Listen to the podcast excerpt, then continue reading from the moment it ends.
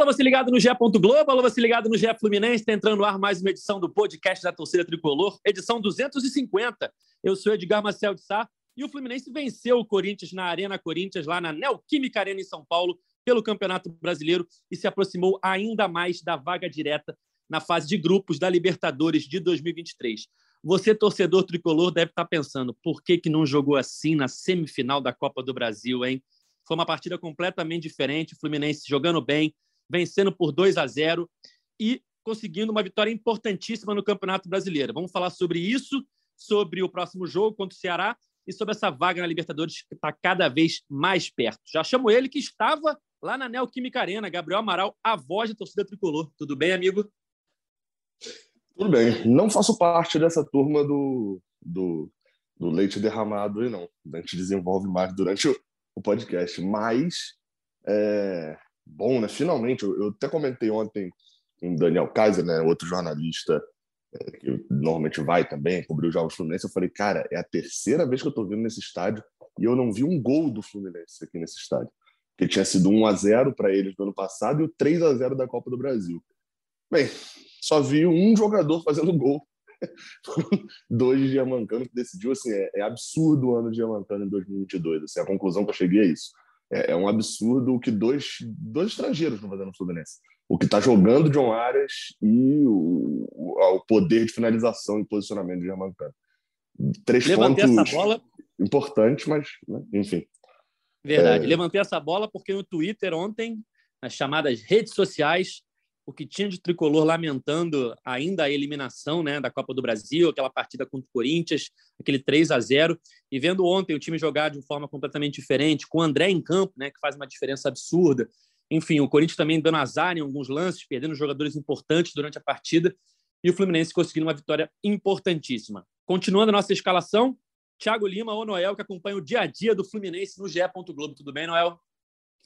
Fala Edgar, fala Gabriel, tudo bem? Que atuação, né? Que atuação nesse jogo de ontem. É, gostei bastante. De, diria que assim, não foi uma atuação vistosa, né? A gente já viu esse time do Diniz jogar é, um futebol bem mais agudo, do jeito que a torcida gosta, mas achei uma atuação muito madura, assim. Foi uma atuação de gala diferente, né? Que o Fluminense praticamente não sofreu.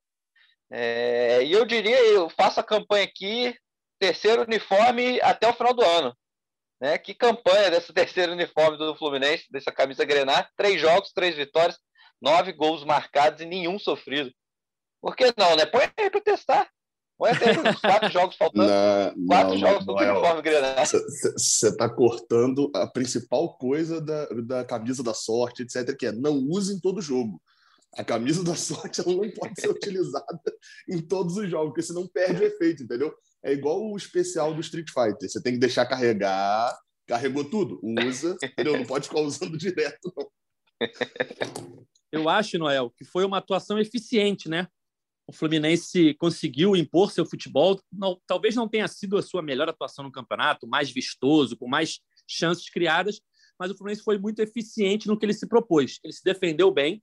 O Corinthians não teve grandes chances na partida. E o Fluminense, quando teve as chances, marcou os gols, marcou 2 a 0 Teve até um gol anulado por um impedimento do Matheus Martins ali por alguns centímetros, mas foi um Fluminense completamente diferente daquele da Copa do Brasil.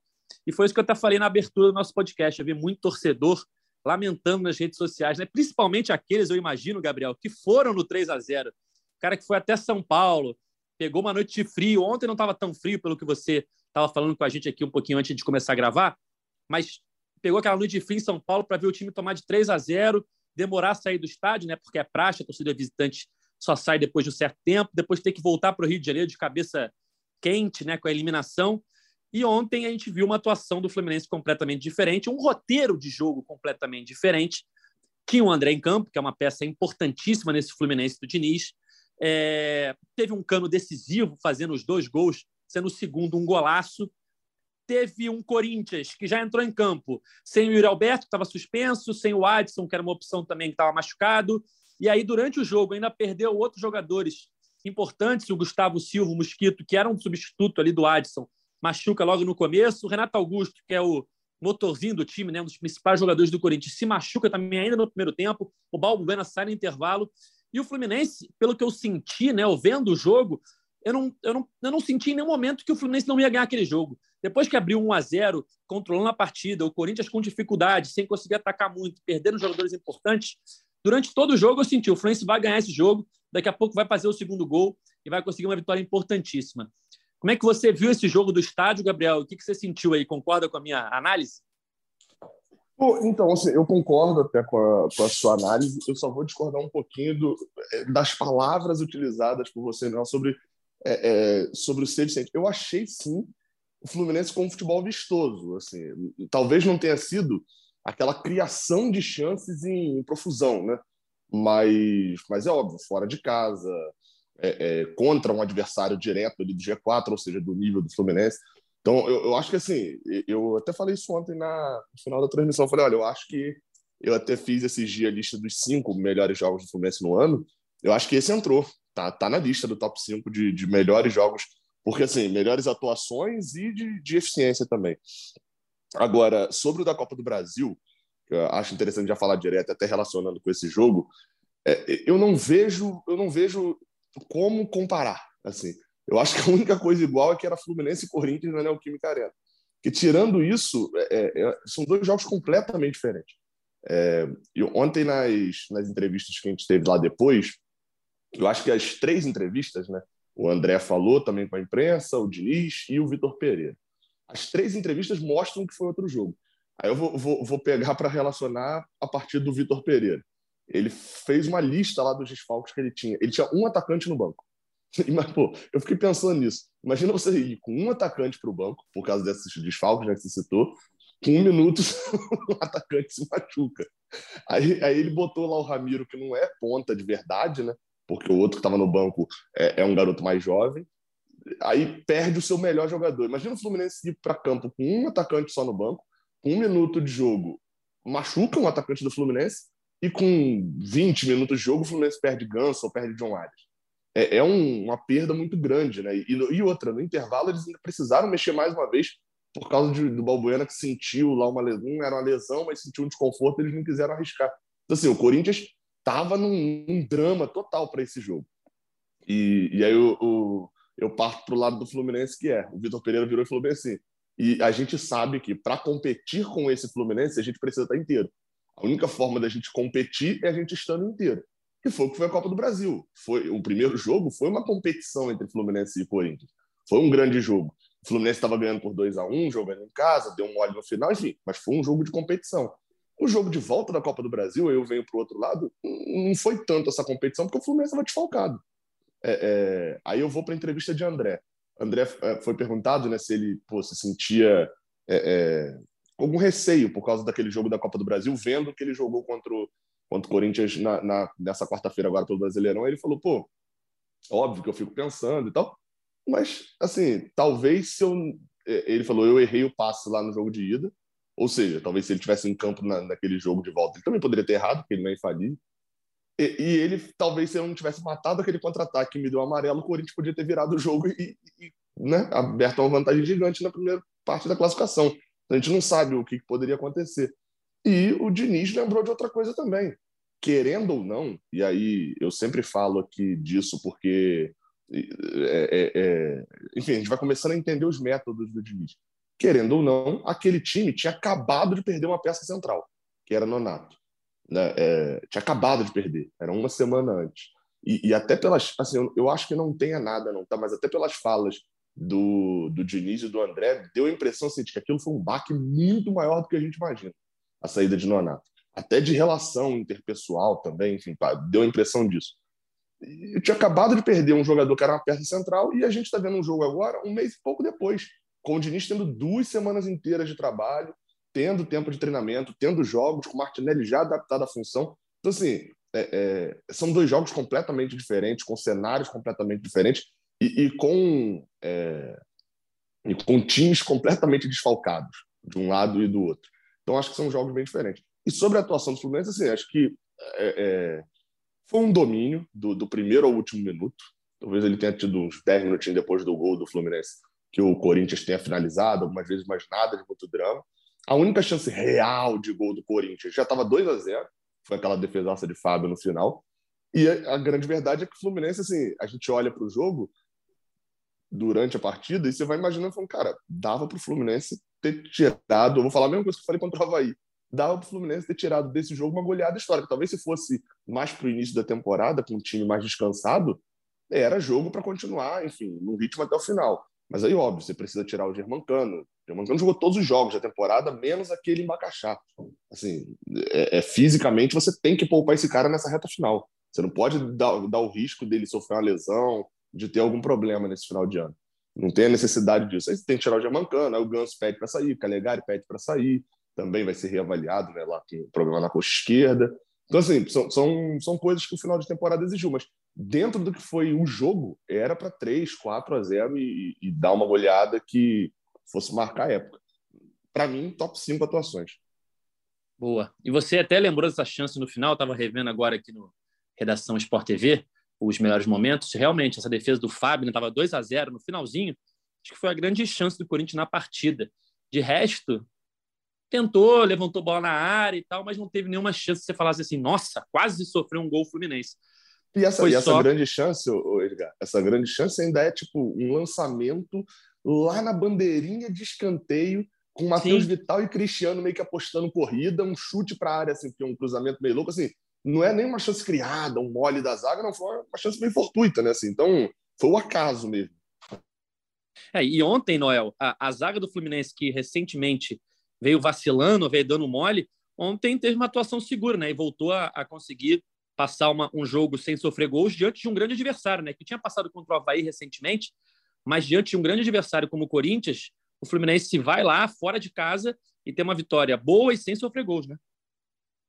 É, do, do, dos três últimos jogos, são dois jogos sem sofrer gol, né? Se pegar o Havaí e o Corinthians, é, tem essa evolução. É, diria que passa muito pela, pela essa nova novo encaixe que o Diniz deu, deu no time é, mudando esse esquema, colocando o Iago ali no lugar do, do Matheus Martins, deixou um time mais equilibrado. Né? O time não é tão agudo como já foi antes, com, quando tinha três atacantes, mas é um time mais equilibrado. Eu acho que isso reflete ali, né? É, sem contar esse novo lateral esquerdo que estreou ontem, né? Estreou muito bem. É, chegou agora, contratado, né? que assistência do Calegado de pé canhoto, né? Caraca, baita assistência.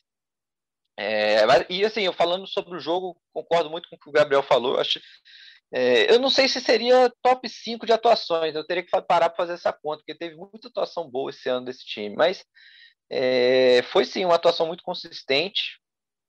É, e não, eu até escrevi isso na, na análise para o torcedor não se enganar. Assim, é óbvio que o Yuri Alberto fez muita falta para o Corinthians, faz muita falta para o Corinthians.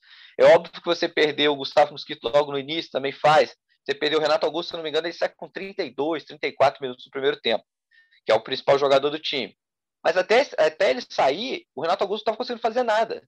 Assim, o Corinthians não jogou porque o Fluminense não deixou. É, o Corinthians era simplesmente o melhor mandante do Campeonato Brasileiro até essa rodada. Tinha 77% de aproveitamento em casa. Só tinha perdido o Palmeiras. Não fez nada. Exato. Só tinha perdido é, para o virtual campeão, né? Não, e, um detalhe, e, e, um detalhe também sobre essa derrota. Foi uma derrota de um massacre do Corinthians que o Palmeiras acho que não finalizou nenhuma vez ao gol. Então, assim, mesmo quando perdeu, dominou em casa. Porque foi um gol contra, né? É. E aí, aí eu, foi gol acho que foi. Se, se, não finalizou, como é que fez gol? eu, se eu não me não, eu não me engano foi um cruzamento que alguém do Corinthians fez o gol contra. Mas, enfim, é... de fato, é. né, Noel? O Fluminense consegue uma vitória, uma vitória emblemática, né? Num momento, eu estava até lendo aqui antes de começar a gravação a coluna do nosso amigo Carlos Eduardo Mansur, né? O blog dele no GE. Lá ele fez um, um, um texto sobre o Fluminense do Diniz e falando que é, é uma vitória que muita gente fala que o trabalho do Diniz cai de produção na reta final, né? Mas que essa vitória contra o Corinthians lá, um, um, um jogo né, direto por vaga na Libertadores, os dois times estão brigando ali em cima da tabela a vitória do jeito que foi, meio que joga por terra essa, essa, essa teoria de que todo o trabalho do Diniz cai de produção na reta final, né? Sim, e, e, eu, acho, eu acho que o Diniz precisou reinventar esse time mais de uma vez ao longo da temporada. E conseguiu de novo. Eu acho que essa escalação, essa formação que ele conseguiu esse encaixe com o Iago ali no meio campo, é, e com, com com a, o Calegari, que vinha sendo contestado lateral esquerda, mas ontem foi muito bem. É, encontrou esse encaixe. Foi uma atuação, assim, uma vitória gigante, de fato, ontem, porque o Corinthians perdeu e não jogou. Você via nitidamente que o Fluminense tinha essa maturidade de, de tocar bola, não ter pressa, envolver o Corinthians, deixar os caras correr atrás, atrás da bola, e visivelmente irritados. Me lembrou muito o, o Fluminense e o Atlético Mineiro no Mineirão, aquele primeiro tempo que o Fluminense envolveu o Atlético muito irritado, só que o Atlético acabou achando um gol no final do primeiro tempo. É, e aí mudou o jogo, né? Mas enfim, ontem eu achei que o time foi muito bem. Achei que dava para. Se aquele chute do Iago, por exemplo, no finalzinho do jogo se entra, né? Cara, 3 a 0 devolveria o 3 a 0 da Copa do Brasil, e, e, ao contrário do que foi a Copa do Brasil, a gente não ia poder dizer que foi um placar mentiroso né, nesse jogo. E falando um pouquinho da coletiva do Vitor Pereira, que o Gabriel falou, eu, eu assisti, né? É, me chamou a atenção, além da pergunta do, do jornalista lá, se quem manda na casa do Vitor Pereira, se é ele ou se é a mulher. Isso foi. Não sei se o Gabriel estava nessa parte. Eu, eu tava. Mas.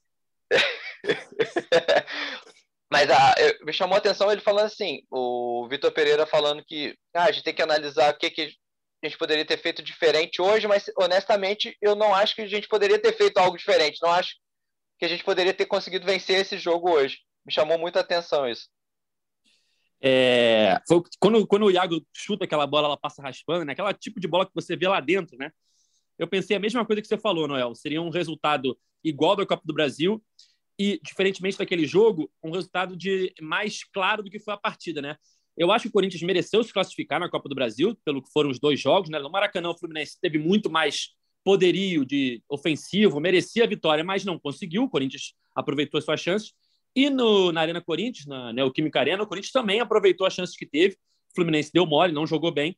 Mas o 3 a 0 de fato, acaba sendo mentiroso, porque até os 40 e pouco do segundo tempo estava 1 a 0 ou seja, um placar aberto. Se o Fluminense fizesse um gol, ia para pênalti. E aí saem dois gols ali na Bacia das Almas, o Fluminense já desesperado, e aí constrói-se um placar que não foi o que a gente viu em campo.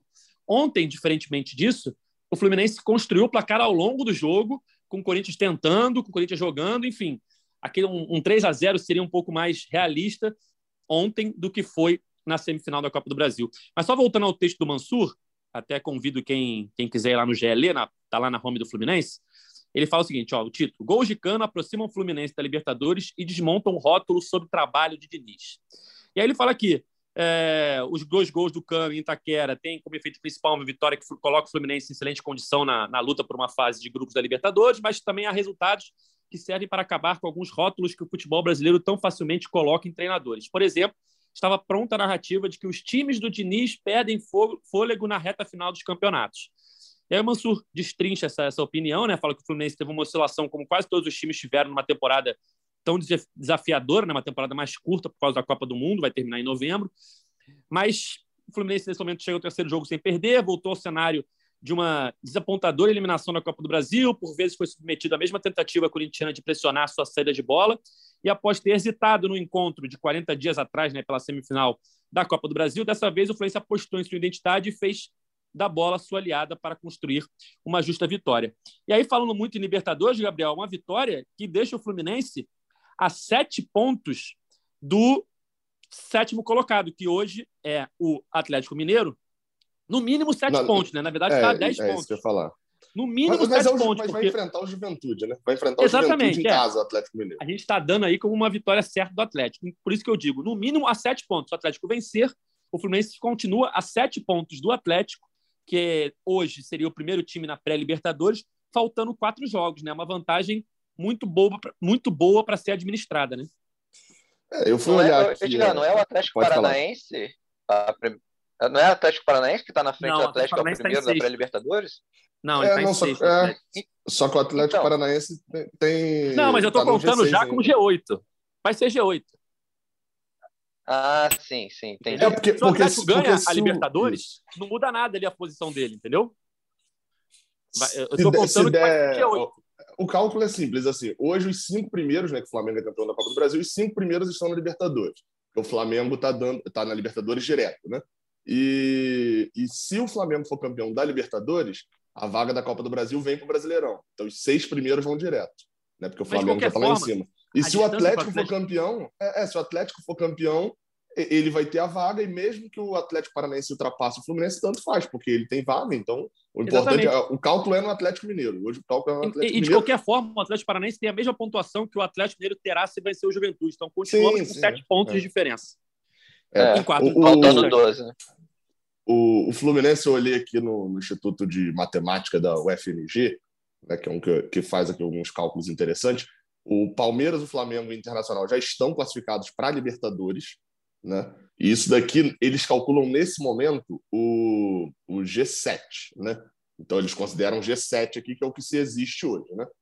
É, o Fluminense tem nesse momento 99,999% de chance de ir para a Libertadores. Isso é basicamente o cálculo para o Fluminense não ser ultrapassado é, pelo Botafogo. Seria mais ou menos isso. O Fluminense hoje ser, terminar em oitavo, Brasileirão. Tem 0,001% disso acontecer. Resumindo, o Fluminense está na Libertadores 2022, isso está tá garantido. E a 23, chance... né? Que na de 22 a gente quase chegou lá, né? Nem é, conseguiu. Na, na, 20, na de 22, o Fluminense só pôde falar essa frase por uns dois meses só. É, e, enfim, e pensando em, em, classificação direta, é basicamente assim: o Fluminense tem quatro jogos, são dois em casa, e precisa de ganhar um jogo, um, desse, um desses quatro jogos. Isso que a gente está falando, obviamente, de um time que, enfim, é, é, o quarto lugar do campeonato, que ganhou 17 em 34, ganhou metade dos seus jogos. Então o Fluminense precisa ganhar um desses quatro.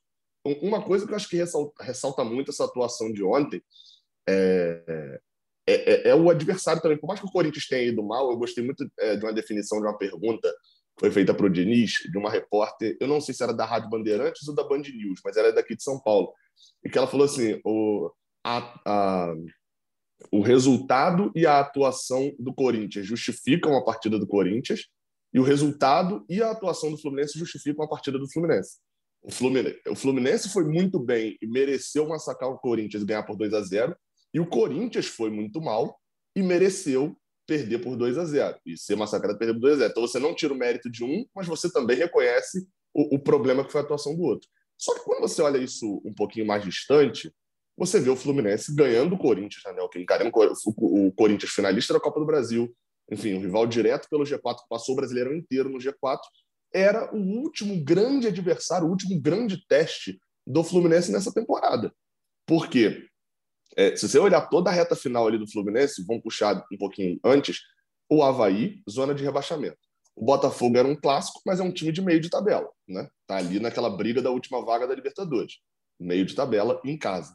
Os próximos adversários, você tem Goiás e São Paulo, e dá para botar o Red Bull nessa conta aí também, como times de meio de tabela, todos eles, os três meio de tabela, e o Ceará, que é briga contra o Z4. Então, assim, os últimos, a sequência dos últimos adversários aí do Fluminense, é, em todas elas sequências, que se o Fluminense ganhar a partida, você não fala, tipo assim, nossa, eu não esperava essa vitória, que grande vitória. Não, são, são meio que assim, óbvio, o Fluminense pode tropeçar e tal, tem jogos complicadinhos, mas são todos resultados que não são absurdos se o Fluminense conseguir. E ganhar do Corinthians fora de casa era o jogo mais difícil, era o grande teste. Acho que isso é o grande mérito do trabalho do Diniz. O, o... Eu concordo com o Mansur, para poder tirar esse rótulo. Eu achei que a listinha que eu tinha feito é, do top 5 de jogos, e aí, assim, na verdade, eu só dei uma corrigida aqui nela.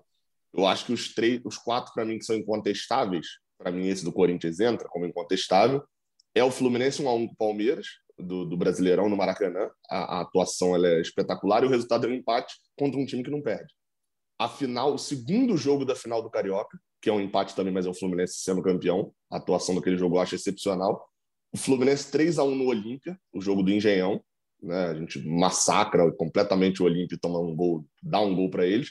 E aí tem três aqui que fica a gosto do cliente para poder entrar, que é o Fluminense 5 a 3 no Galo, mas eu tenho restrições a botar um jogo que a gente tomou três gols no top 5. E, e Fluminense 3x0 no Cruzeiro no Mineirão e o 10x1 contra o Oriente Petroleiro. Então, assim, para mim, esse do Corinthians, ele tá no top 4. É, é, não tem discussão. Apesar de que deve ter aquele podcast no final do ano falando sobre as melhores atuações, né? O meu, meu voto já está antecipado aqui. tá eu dando espero, spoiler aí. Eu espero que eu atualize essa lista mais quatro vezes na, nessa reta final. Bem lembrado. É, eu queria agora pegar aqui os torcedores que mandaram mensagem para a gente no Twitter. Deixa eu só abrir aqui a nossa tweetada de ontem à noite. Teve um aqui que até previu o que aconteceu nesse podcast. Gostei da atuação, espero ter ajudado, né? Que eu pedi opinião se gostaram da atuação ou não.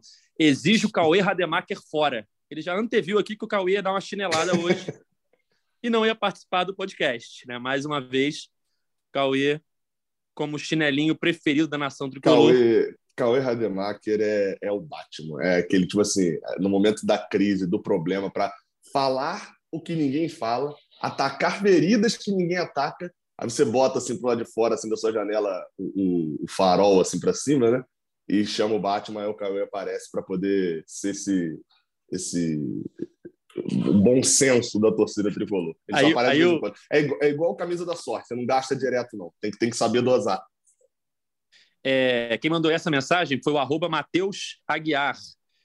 E aí o Cauê respondeu: seu pedido foi uma ordem. Aí ele respondeu: chinelinho, quando eu crescer, quero ser igual a você. Para você ver como é que é a fama do nosso Cauê nas redes sociais.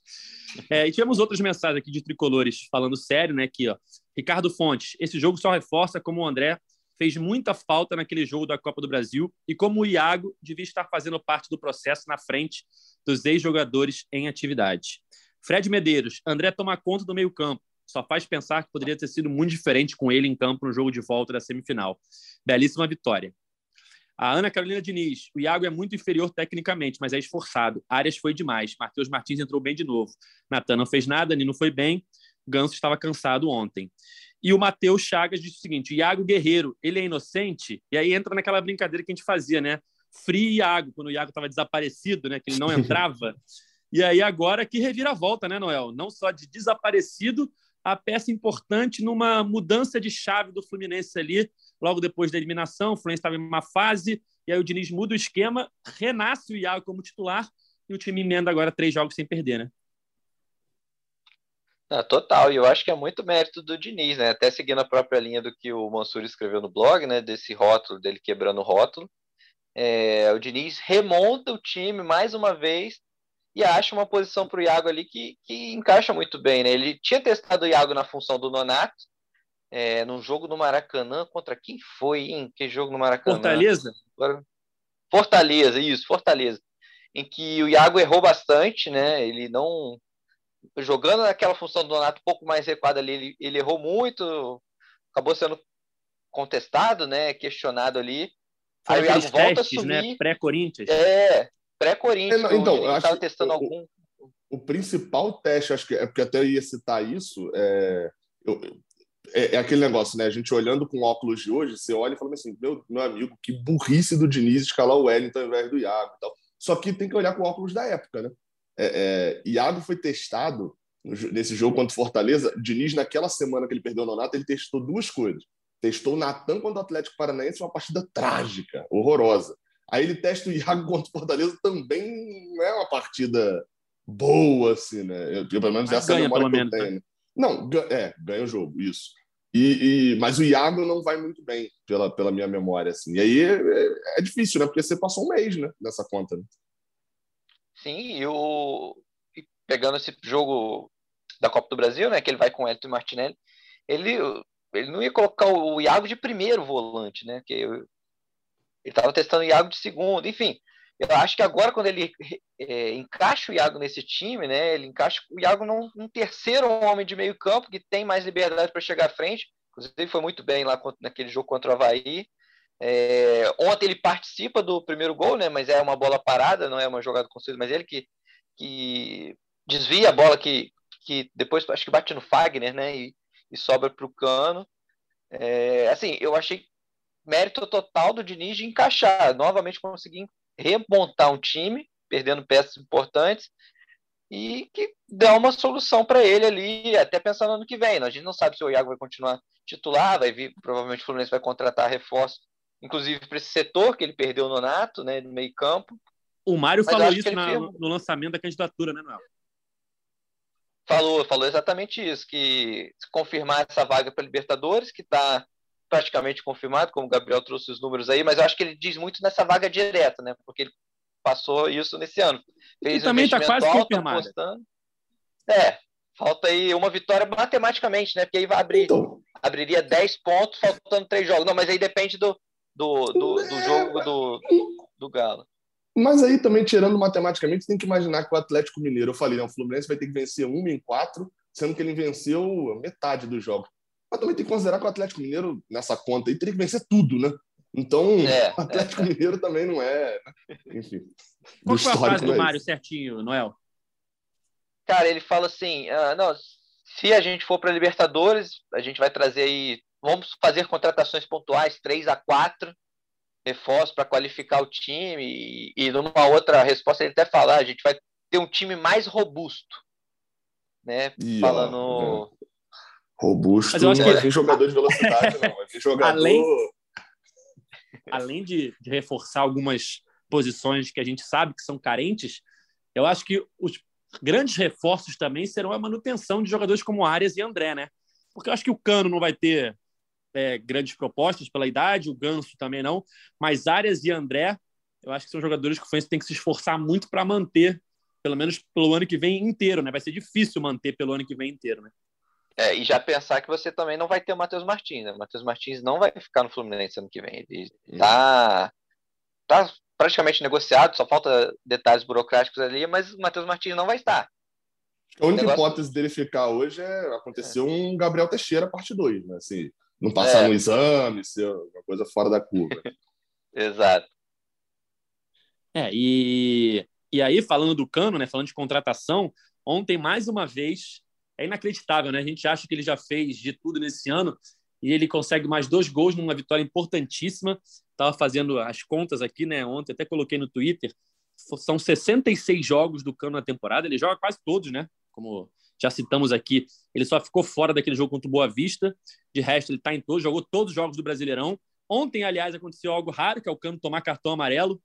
O Cano agora tem dois amarelos, ainda falta um para ser suspenso pela primeira vez no Brasileirão, né? Tá quase aí que nem o Conca é, 2010 é, dadas as devidas proporções, né? Que o Conca foi o melhor do campeonato, foi campeão.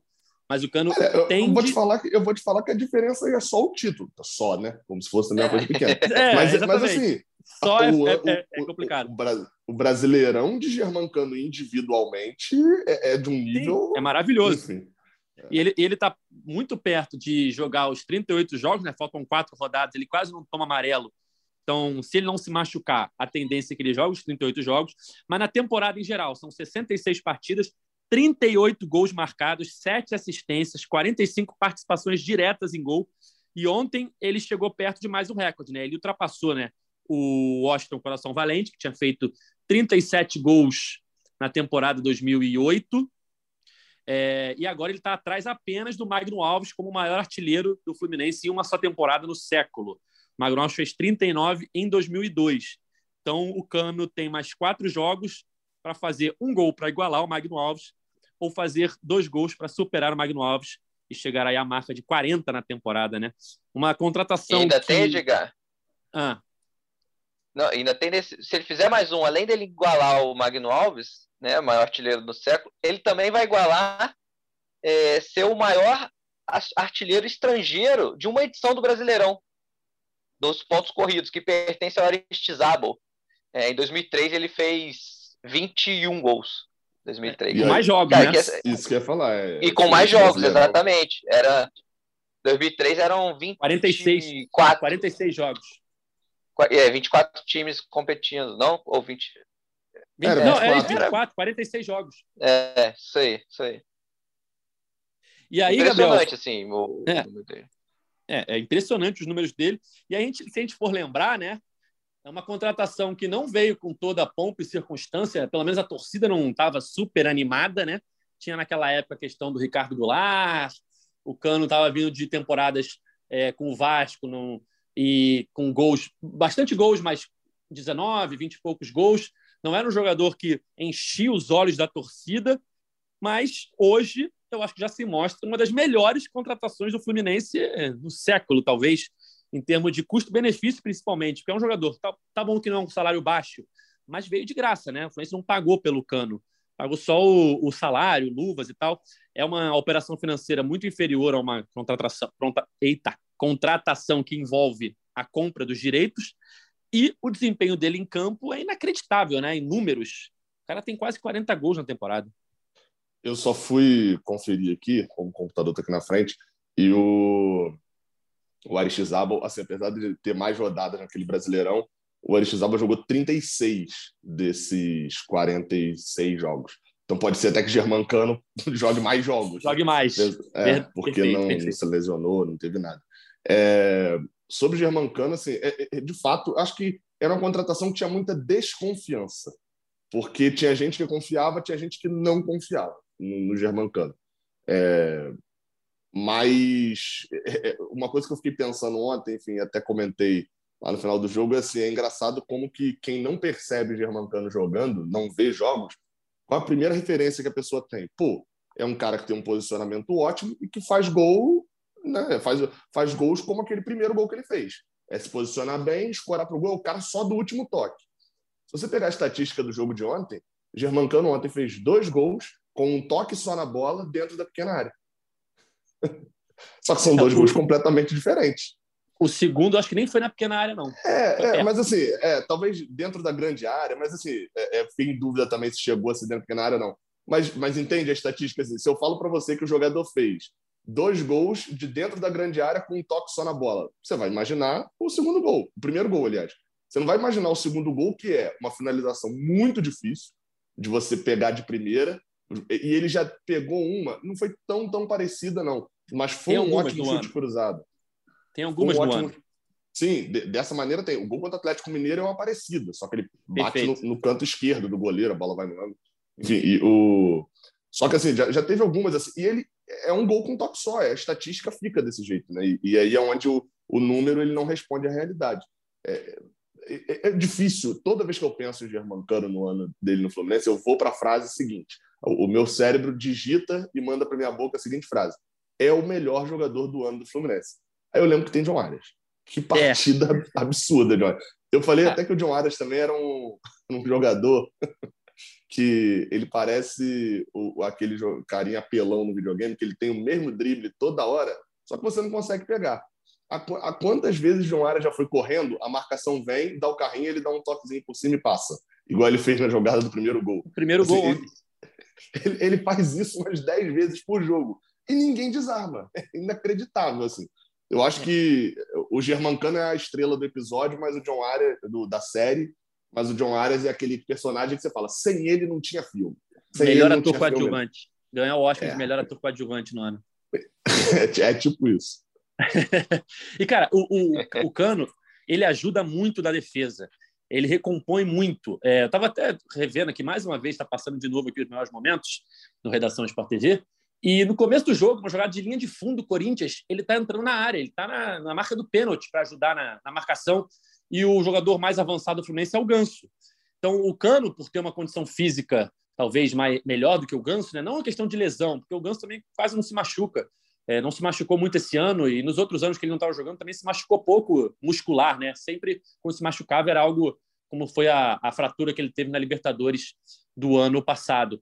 É, o, o Cano tem uma condição física muito boa, apesar da idade dele, né, 34 anos, ele ajuda muito defensivamente. Quantas vezes a gente já não viu o Cano na linha de fundo é, do Fluminense marcando cruzamento ou na entrada da área para ajudar no rebote, enfim. É um jogador que, além de fazer os gols, ele é importante taticamente para a equipe, né, Noel? Muito, muito, cara. É... E, e, esse bloco que o, o Diniz monta, né, de, de, de, recomposição do time, o Cano e todos participam, né, deixa o time muito compacto. Às vezes você fica com a impressão vendo o jogo, né, caraca, esses caras não vão aguentar fazer isso o jogo todo, mas, mas fazem, né. O Cano é, de fato, um, muito privilegiado fisicamente nessa questão de ele, tá, ele tem 34 anos, não é isso? Isso. É, é, ele tem essa, esse, essa, esse vigor dele físico. Eu acho que isso é muito, é um grande diferencial para ele ainda continuar jogando em alto nível por mais algumas temporadas. É, e um negócio que eu não sei se vocês repararam, eu só fui reparar depois também, vendo os lances dos melhores momentos. Cara, quem dá o passe pro gol anulado do Matheus Martins? Foi, foi o Cano. É o, foi o Cano que bolão que ele deu, né? Eu não vi na hora, só fui ver depois. Cara, impressionante também, assim, a qualidade dele, não só na finalização, né? Mas como ele consegue também articular, participar do jogo, defender, ajudar e criar chances. Né? É, e, e, a relação que ele tem com, com o Diniz, Gabriel, é especial, né? Eu estava lendo a coletiva e uma coisa que o Diniz falou ontem, você estava lá e você ouviu, eu não sabia. O Diniz ajudou na indicação do Cano ao Fluminense, mesmo sem estar no Fluminense na época, né? Ele fala aqui, ó, tem uma relação muito especial com o Cano, com alguns jogadores você tem uma relação, uma conexão imediata, e aconteceu isso comigo e com ele no Vasco. Acho que passei no Vasco para ajudar o Cano a terminar bem a temporada e ajudá-lo a vir para o Fluminense, porque eu fui consultado, mesmo não estando aqui, por conta da relação que tenho com o Mário Bittencourt e com o Paulo Gione. Eu falei, podem levar, porque você, vocês vão ganhar um excelente jogador, um cara que faz gol como, como poucos e uma excelente pessoa. Hoje é uma, ele é uma referência, não só como jogador e artilheiro, e ele tem essa conexão com o time e comigo sobre o que eu penso de futebol e também sobre a vida. Comigo é de extrema confiança. Ele joga praticamente todos os jogos durante 90 minutos, treina todo dia, tem saúde e está terminando a temporada de maneira singular. Eu não sabia desse detalhe, né, que o Diniz tinha indicado, né, avalizado a contratação do Cano pelo Fluminense, mesmo sem estar no clube ainda, né? É, se, então, teve isso. Eu, eu, eu, lembro de, na época, eu ter até conseguido a informação ali no início, de que o Diniz tinha, até mais precisamente do que o Diniz falou, que era algo assim. É, o Diniz ele foi consultado e ele, ele deu um exemplo que quando o Diniz chegou no Vasco, o Cano corria, eu não vou lembrar os números exatos, mas tipo assim, o Cano estava correndo por jogo 7 quilômetros, por exemplo, 6, 7 quilômetros por jogo. E aí o Diniz falou isso para ele, algo que até o Diniz falou recentemente também, que é quanto mais você participar do jogo, mais gols você vai fazer. Então você precisa estar ativo no jogo o tempo inteiro, você vai fazer mais gols. E, e com o Diniz naquela reta final, o Cano corre 11 quilômetros de média por jogo. Então assim, ele quase dobra. É, é, alguns números assim, eu não lembro exato, mas é, mas é algo em torno disso. É, é então tinha isso, foi passado para o Fluminense, do tipo, é, ele tem essa imagem de um jogador é, de um jogador paradão, centroavante, etc. Mas ele, ele sempre esse jogador aplicado e ele e com o Diniz tinha isso de que olha, se você botar, se você participar do jogo, você vai fazer mais gols. Enfim, então é, foi foi algo que aconteceu na época mesmo. E é bom, né? Assim, agora é engraçado que o Diniz, todo jogador que você cita do Fluminense, o Diniz já tentou levar para algum lugar. algum lugar né? Tem esse detalhe, até ri essa semana estavam falando de, de Reinaldo e tal, aí Juninho Capixaba, aí alguém até comentou lá, falou assim, eu tenho uma certeza que é, quando o Juninho Capixaba chegar no Fluminense, o Diniz vai falar que já tentou ele levar, levar ele para seis times. Que nem o Samuel Xavier, né? Que não, foi todos, o Diniz que todos. fez o Samuel Xavier ser lateral direito, né? Isso, isso. Até, não, e, e sempre pediu. Pediu o Natan, pediu o Cano, pediu todo, Felipe Melo, todo jogador. o Diniz já pediu acho já ele já pediu. Eu acho que ele já pediu até o lateral, o Calegari de lateral esquerdo em outros clubes. Parece.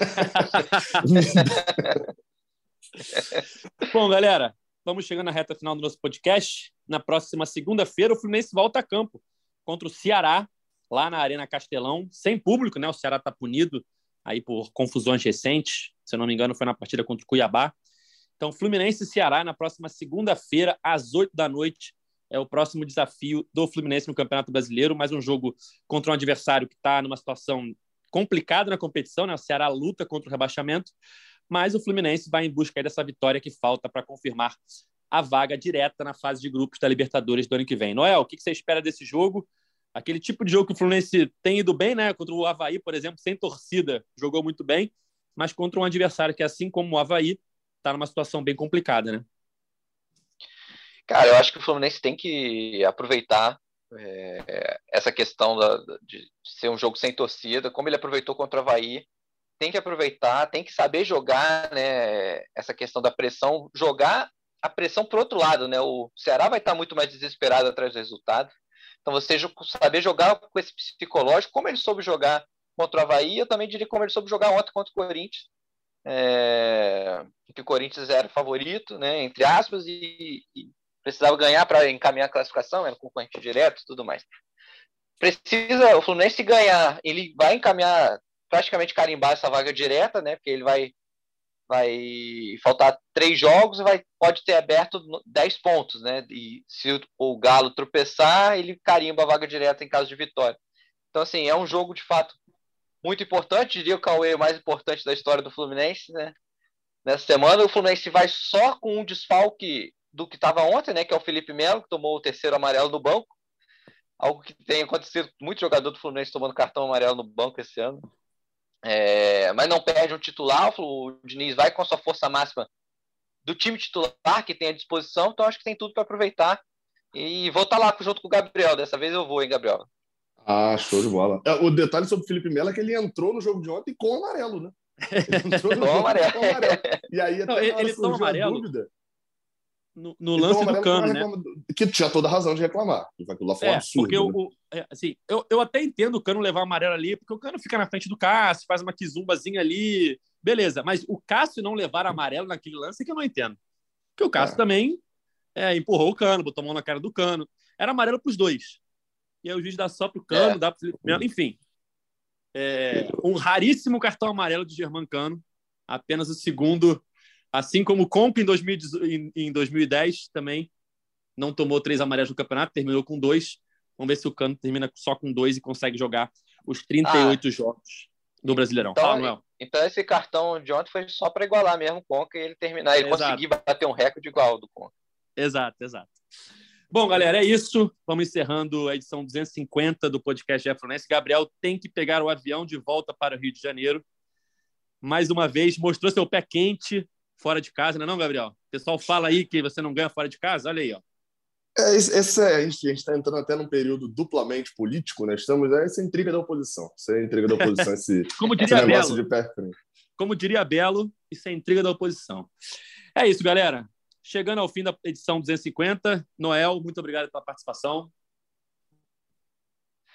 Valeu, Edgar. Valeu, Gabriel. A gente se encontra lá em Fortaleza, então. É, eu queria só deixar mandar um abraço aqui para o Gabriel Queiroz, que é nosso ouvinte assíduo, lá na Irlanda. Ele faz parte da Flu Dublin, que inclusive foi campeã do Brasileirão irlandês esse final de semana, justamente no jogo contra o Corinthians, é futebol de sete, né? Futebol Society. A gente até fez uma matéria legal sobre esse título lá da, da, da torcida no GE ontem. Quem não viu a matéria, recomendo dar uma lida lá.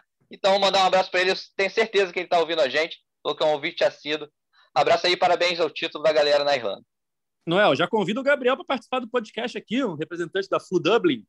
Já convido ele aí quando ele puder para participar com a gente aqui depois de um jogo do Fluminense. Boa, vamos sim, vamos chamar. Então, beleza. Valeu, Gabriel Amaral. Vai ser overdose de Gabriel, então tem que, tem que é, chamar ele para participar. Né? Teve outra vez do, foi assim. Da reestreia de, de, de, Gabriel Teixeira. Né? Que aí faz um combo de, de Gabriel. O, o, valeu. É, enfim, vou estar lá contra o Ceará.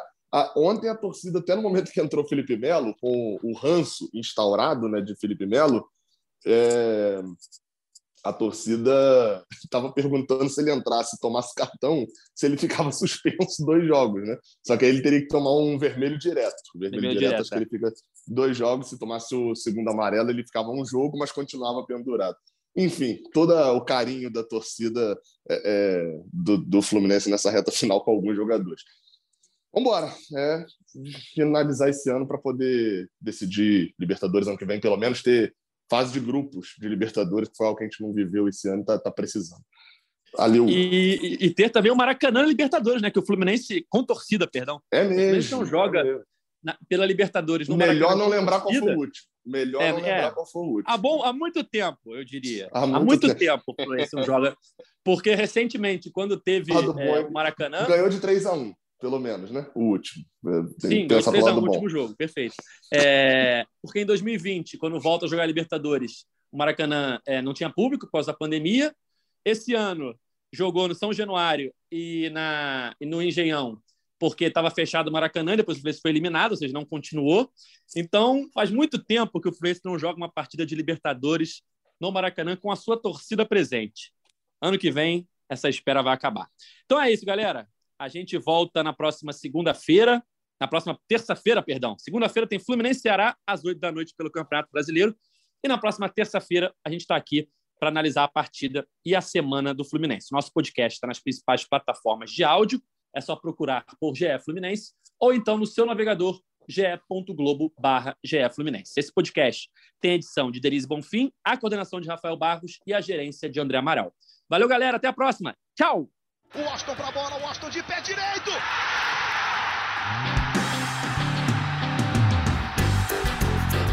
Sabe de quem? Do Fluminense! Do Flusão, do tricolor das Laranjeiras. É o GE Fluminense.